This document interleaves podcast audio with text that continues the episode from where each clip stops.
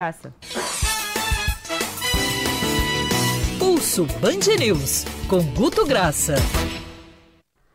10 e 27 Guto fez um levantamento nas redes sobre essa tensão, esse início de embate, o ataque de Trump, a morte do general, a resposta já ontem à noite com mísseis do Irã em direção à base americana e vai falar um pouco sobre o que as redes sociais, ou como as redes sociais, as pessoas têm reagido nas redes sociais sobre esse assunto. Fala, Guto, bom dia. Bom dia, Rodolfo. Vamos começar com o lado positivo, né? A gente sempre fala tão mal das redes. Nesse trabalho que a gente fez, que é analisando 2 milhões e 500 mil perfis, a gente pegou um lado que foi bem positivo, Rodolfo. A gente chamou até brincando que 30%, ou seja, um terço do que foi postado foi é, dever de casa foi adulto postando infoescola, informação de Wikipedia, informação histórica desde o controle do petróleo no Iraque na década de 50, ou contando a história dos ayatolás, ou seja, foi algo bem, por mais genérico que fosse, por mais didático que fosse, você teve um terço de conteúdo informativo sobre uma região, ou seja, foi interessante esse ponto, tá, Rodolfo? Para é, né? você entender o quão grande foi o volume, você pegando a reforma da Previdência percentualmente por datas, uma reforma que mexeu com a vida das pessoas, teve menos compartilhamento de assunto, de, de, desse tipo de link de recuperação histórica do que sobre a situação do Irã. Né? O, outro assunto, Rodolfo, que a gente não tem como deixar de, de falar é do humor. Os nossos especialistas em Oriente Médio, com certificado emitido pelo Facebook, né, que foi assim uma, uma coisa que rolou, foi até um meme que rolou. Olha, você é especialista em falar de política do Irã. Porque o brasileiro é exatamente aquilo.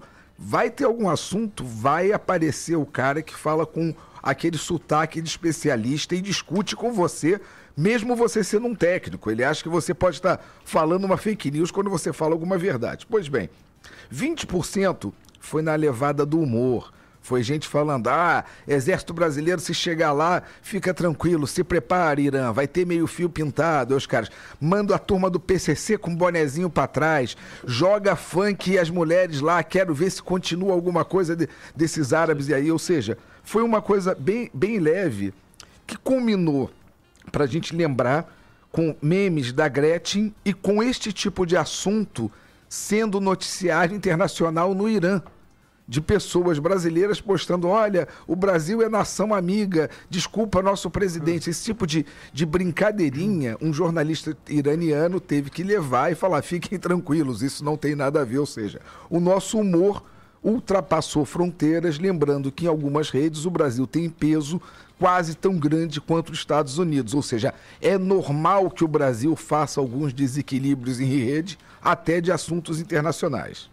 Agora, Guto, com relação ao ataque em si do governo americano, enfim, decisão de Trump, com seus é, assessores, etc., como que as pessoas reagiram? Né? Reprovação, é.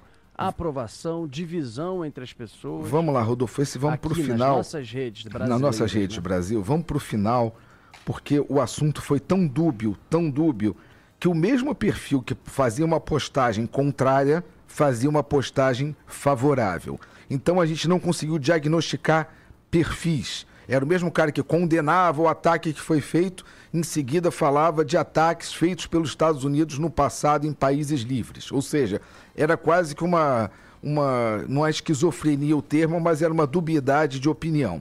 Então o que, que a gente fez? A gente foi atrás nesses 2 milhões e 500 mil perfis auditados e foi tentar entender por postagem, que ficou mais ou menos o seguinte: 40% neutros, o que é uma coisa Caramba. interessantíssima é. em redes sociais. É, exatamente. Não sei se é o medo de Alá ou seja o que for, eu agra... o medo do Trump, eu agradeço. Ou desconhecimento um pouco da causa em si por estar distante e aí não querer dar um pitaco, não sei, né? Rodolfo, tinha gente que falava, não fala mal dos Estados Unidos que amanhã você não consegue visto gente em rede social comentando esse tipo de coisa. Ou é, fica falando mal de árabe, depois se eles se acontece alguma coisa, eles mapeiam seu perfil. Mas houve isso citado explicitamente em rede. Então, já que os neutros ganharam, 35% foram das postagens favoráveis ao ataque, falando que o cara era um terrorista e postando. E detalhe, foram mais ativos. Os favoráveis foram mais ativos que os contrários, com 25%. Isso é o que a gente pode notar, assim, de, de, de resultado final da, nesses 2 milhões e 500 mil perfis.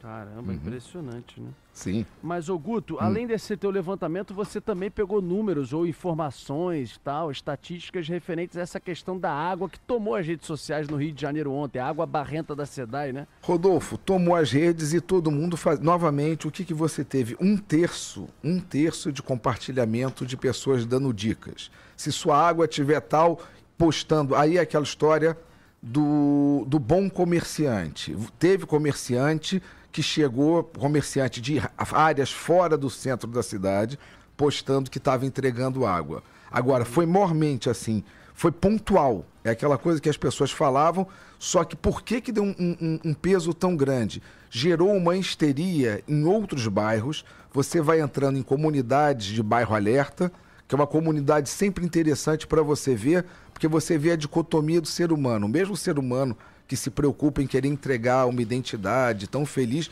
é o ser humano que quase quer tacar fogo no mendigo que está na porta dele. Ou seja, essas comunidades, bairro alerta, vale a pena entrar. E se falava, ah, minha água está barrenta. Mas em locais, Rodolfo, que não havia nenhum sinal de entrega sobre água barrenta. Ou seja, é, esse mapeamento que eu vou até entregar aqui depois para a Ágata, eu acho que vale fazer matéria e procurar. Porque teve queixa no Jardim Botânico, aparentemente, teve no Leblon, teve em Copacabana, que são bairros onde não havia nenhuma cita citação sobre a água barrenta. Tem que verificar até se não é a própria caixa d'água ou um pouco quase que uma histeria coletiva que as pessoas ficam em função então, da água. Deixa eu dar um depoimento aqui, Guto, nós somos vizinhos. Né? Eu cheguei em casa ontem, no final do dia, e fui verificar a água, né? E aí a gente fica condicionado, né? Mesmo sugestionado. Eu revirei a água. Se é, se é possível fazer isso. Não, não tava. A, a, a, água, a água não chegou para essa água suja não chegou para Mas é, é, é, o, é o lado, Rodolfo, Andreasa, Ágata, que a gente vê exatamente que o ser humano se mobiliza. Seja o Andreasa para verificar com a preocupação normal, ou seja aquele outro que viu a água um pouco mais turva porque talvez tinha deixado um resto de leite no copo e sai postando na rede. Ou seja, a rede é muito importante, mas é para ser usada com essa parcimônia. Repito, não, te, não teve caso confirmado de Leblon, Copacabana e Jardim Botânico, mas tem postagem de gente que está preocupada. E água, Rodolfo, é um dos itens que mais preocupa o ser humano. Não está arraigado só na nossa preocupação técnica, é quase uma coisa instintiva e primal quando mexe com água, o ser desperta, você nem nota isso, mas desperta no ser humano algo quase que de bicho. É uma coisa, é um é. comportamento diferente. É, sem dúvida, né? Sem dúvida. Até porque, né, aquela coisa que você, ah, quer saber? Então tá com problema, vou dar um tempo de água, né? Não, então vou ficar um mêsinho aí sem ter contato com água, com isso aí que eles estão jogando para pra gente de forma barrenta e depois quando tiver tudo ok, né, situação tranquila, eu volto a utilizar. Não dá, não tem como. Então, óbvio que acende o alerta, as pessoas não param de interagir, de falar sobre o assunto é, que infelizmente nos alcançou, né, através da gloriosa SEDAI. É isso, Guto. Algo a acrescentar? Só que quarta-feira a gente está de volta ou em qualquer Boa. edição extraordinária. É isso aí, querido. Um abraço para você. Guto Graça hoje no estúdio da Band News FM e também embarcando junto com a Agatha Meirelles para me matar de inveja quando falávamos mais cedo da praia maravilhosa no Rio de Janeiro. Me mandou uma foto que se foi ele que tirou, ele certamente já fez curso de fotografia não, não, ou... não. iPhone é fácil, ele corrige tudo, Rodolfo. É. Você ainda bota aquele contraste. Modesto, aí, é, é, novo, é, só apertar novo, o botão. Esse novo não, 3... não, ah. não. Eu vou contar uma coisa. Eu, eu tenho um, um 6S, que é um. É, que ele é do Sei. último tamanho que o, uhum. que, o, que o Steve Jobs fez. Eu, eu já, já, ganhei um novo da minha filha, um 8. Está fechado e é muito grande para eu conseguir usar. Na minha mania de velho, Rodolfo, é esse aqui que eu uso. Ele é turbinado. Nerd de Nova York turbinou ele para fazer com vários recursos, quase como o do 8, mas ele não é. Eu não consigo passar, confesso, do tamanho do, do telefone que foi planejado pelo Steve Jobs, ou seja... Não cabe em- no meu bolso, né? Eu não consigo, mais, mais que esse não dá, entendeu? Sai da, da, da minha ordem. Mas é, mas é, desculpa, não tem nada a ver com o assunto, mas é mesmo uma coisa interessante que a, que a evolução do telefone celular ah, passe por aumentar de tamanho. Né? Ele- Na verdade, ele deveria eh, ser menor. Claro, tem os recursos de fotografia, de tela, o uso para leitura, etc. e tal. Mas o tamanho do celular é um ativo. É, quanto para mim, é, nesse caso específico aí do aparelho, quanto menor, melhor. É, essa câmera aqui tá Sem aberta? dúvida. Tá. Então, olha só, esse aqui é do Sadok, moderno, jovem, tem um iPhone normal, grande já. De rico, E- Esse aqui é rico. velho.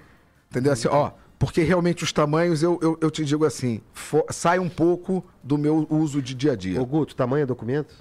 Dependendo do que for feito, sim. De caráter, não tenha dúvida. Tamanho é fundamental.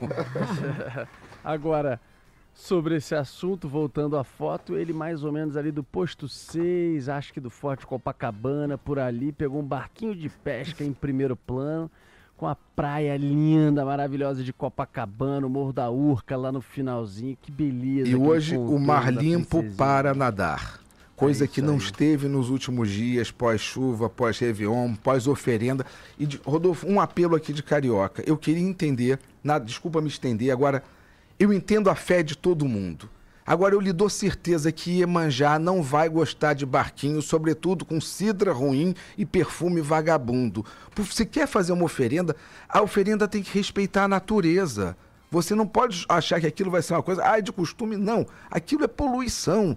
Tem que fazer uma oferenda, que faça oferenda. E me parece que quem é do rito afro, de verdade, não suja praia, até por respeito à natureza que eles tanto cultuam. Ou seja, é, é para te dizer que no dia 3 eu tive que desviar de destroços de algum barquinho mandado por Iemanjá nadando na praia de Copacabana.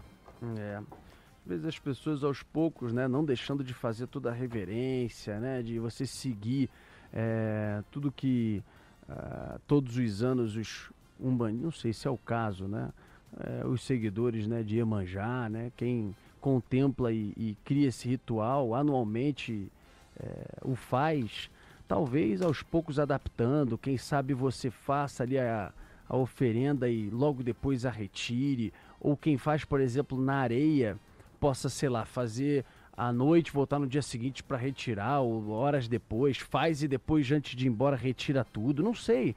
É, como disse o Guto, né, eu acho que pode ser um debate a ser feito, né? Será que, por exemplo, lá o santo ou quem for vai é, deixar de lhe contemplar, de olhar para você, é, se você fizer todo aquele ritual e, e logo depois recolhê-lo, enfim, ou se você colocar no mar ali um pouquinho e tal, minutos depois você mesmo recolhe, retira, não sei, é ah, talvez uma discussão, entendeu?